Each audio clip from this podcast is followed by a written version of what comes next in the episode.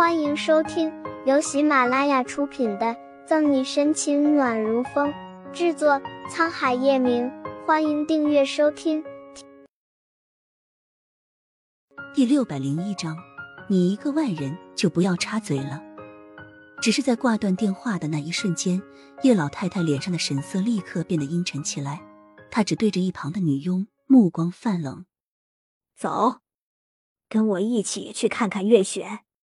我倒很想要看看他的病怎么样了。”而因为今天在警察局里没有成功的收拾到沈西不说，还气得不轻。月璇回到家以后，将所有的怒气都发泄在家里气完的身上。所有的东西都被月璇全部砸碎在地上。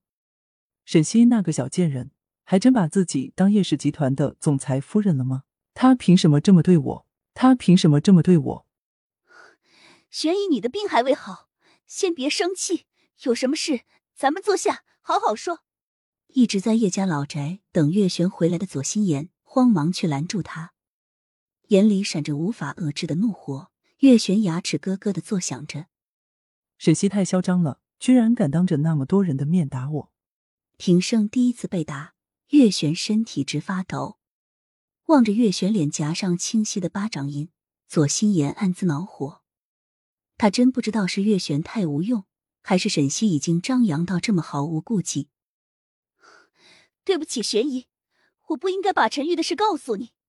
心里发狂，左心言面上没有表现出来，自责的咬着嘴唇。这不是你的错，全都怪沈西，我一定不会放过他的，一定不会。月璇艳丽的双眸之中闪过一道恨意，尖锐的指甲被他握拳的太过于用力，深深的陷入掌心。可他却好似完全感觉不到疼痛一般，整张脸上都满是对沈西的恨意。你要不放过谁呀？可就是在这个时候，门口处却是突然响起一道不紧不慢的声音。闻言，月璇猛地回过头去，却只见得叶老太太撑着拐杖，被女佣从外面搀扶了进来。月璇的呼吸莫名的一滞，连忙走上前去，扶住叶老太太，脸色不好看：“妈，你怎么来了？”叶老太太却只是冷冷的看了月璇一眼，忽略了他伸出来的手，直接走到沙发上坐下，冷哼一声：“哼，你现在眼里还有我这个妈妈？”私下里去找小西的麻烦，还当着那么多人面为难他。我告诉你，小西是我已经认定了的孙媳妇。如果你以后再去找他的茬，就是在同我作对。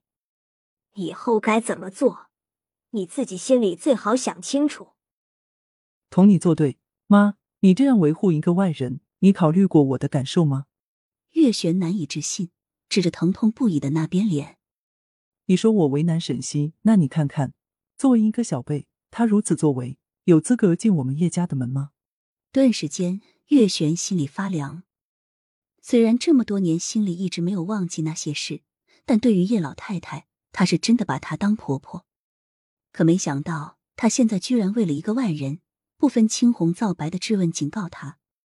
淡淡的睨一眼月璇红红的脸，叶老太太反而嘲讽一笑。你真当我这个老太太老了，不中用了？小溪的为人我比你更清楚。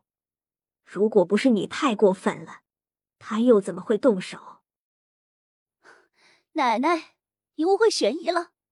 左心言站出来为月璇说话，尽显大家风范。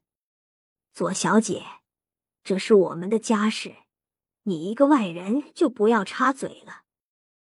却不想。叶老太太半点面子也不给他，继续说：“还有，我们叶家与你们左家没有一点亲戚关系，这生奶奶我老太婆当之有愧。”左心言身体一震，屈辱的咬着红唇：“是老太太。”妈，心言也是好意。月璇蹙着眉：“好意不好意我不知道，我只知道。”我的孙媳妇只能是小溪，其他人想都不要想。叶老太太意味深长的看了眼低垂着头的左心言，别以为她老了就看不出这左心言打了什么算盘了。想嫁给他孙子，还得他点头。本集结束了，不要走开，精彩马上回来。